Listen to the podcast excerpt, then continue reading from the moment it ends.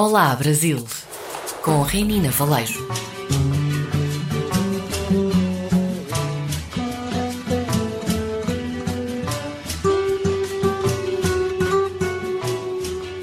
Olá a todos e todas que nos acompanham de vários cantos do mundo aqui pela RDP Internacional. Eu sou Renina Valejo e hoje continuamos nossa conversa sobre literatura com o escritor português Walter Hugo Mãe. No programa anterior, ele falou acerca da produção literária dos países de língua portuguesa e a falsa dicotomia entre conto e romance. Hoje, ele comenta a relação com José Saramago, especialmente quando recebeu das mãos do mestre o Prêmio Literário José Saramago em 2007, com o livro O Remorso de Baltazar Serapião. Walter Hugo que se revela um apaixonado pelo Brasil, também comenta o momento político pelo qual passamos aqui.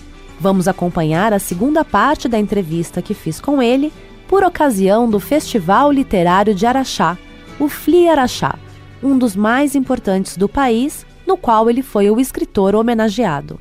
E saindo um pouquinho dos temas da FLI Araxá, eu fiquei muito curiosa quando, bom, você ganhou o prêmio José Saramago em 2007 com o Remorso de Baltazar Serapião.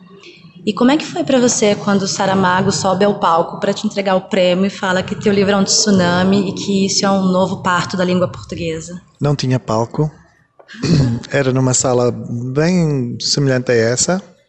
Mas quando o Saramago se declara, eu devo dizer primeiro que o Saramago foi convidado a discursar e, e demorou a levantar-se e eu criei ali um susto, achei, eu estava felicíssimo com o prémio Saramago, achei que ele talvez não quisesse discursar.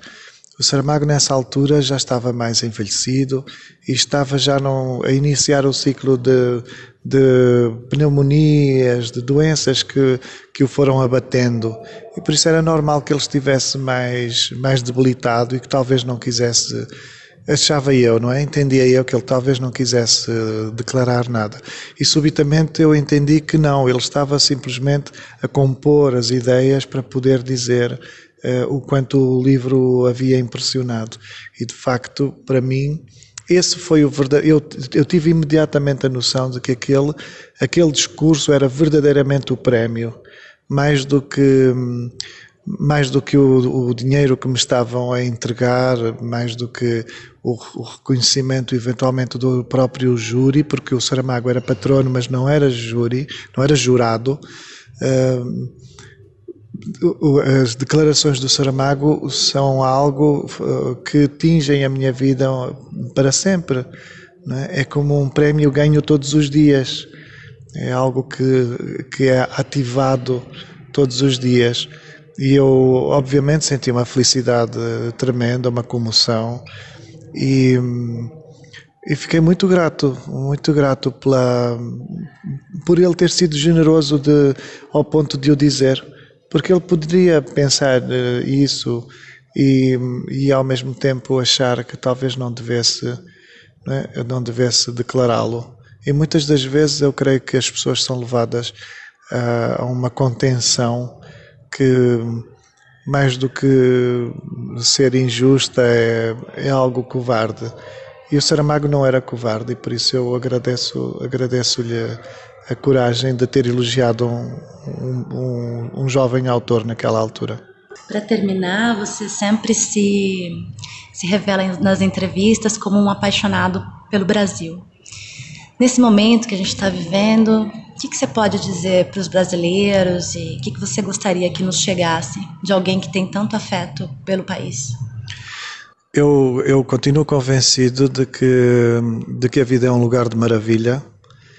Uh, perante toda a dificuldade que o mundo nos possa levantar, uh, o grande desafio é conseguirmos conservar o encanto e a percepção de que viver é uma dádiva e por isso eu vejo o Brasil atravessando uma, um, um tempo dificílimo em que mais e mais pessoas sentem inclusive a urgência em abandonar o país por pura sobrevivência. Um, e eu gostaria que as pessoas não abandonassem nunca a ideia de que elas próprias são o seu percurso de melhoria elas próprias são o terreno onde devem lavrar tudo quanto possam lavrar e que nunca seja, que nunca coloquem em causa a validade e a importância de se instruírem, de, de verdadeiramente se informarem, de combaterem todo o tipo de fanatismo, de terem muito cuidado com a fé. A fé é algo que nós devemos exercer na nossa intimidade, não deve ser institucionalizada. E por isso que mantenham sempre o seu pensamento o mais livre possível, para que nunca ninguém uh, possa limitar a sua liberdade e para que nunca ninguém lhe possa convencer da injustiça. Por isso, eu quero muito que o Brasil e que os brasileiros acreditem que ainda são um país de profunda beleza, de boa gente e que ainda vai dar certo. E este é um lugar uh, onde, onde a igualdade, a liberdade e a justiça haverá de acontecer. Walter, muito obrigada pela gentileza da entrevista. Obrigado eu, foi um prazer, muito obrigado. Vocês acabaram de ouvir a segunda e última parte da conversa que tive com Walter Ugumãe quando ele veio ao Brasil como escritor homenageado do Festival Literário de Araxá. Para fechar o programa com a delicadeza e intensidade deste que é um dos mais importantes escritores em língua portuguesa, no livro As Mais Belas Coisas do Mundo, ele escreve: eu queria ser sagaz, ter perspicácia, estar sempre inspirado. O meu avô pedia que não me desiludisse. Quem se desilude morre por dentro. Dizia: é urgente viver encantado. O encanto é a única cura possível para a inevitável tristeza. No livro As Mais Belas Coisas do Mundo, Walter Ugumãe retoma suas memórias de menino e dedica o conto a seus avós, especialmente o avô materno Antônio Alves. A edição brasileira foi lançada este ano pela editora Biblioteca Azul em uma belíssima edição com ilustrações do artista Nino Cais. Eu sou Renina Valejo e espero vocês para o nosso próximo encontro. Um abraço!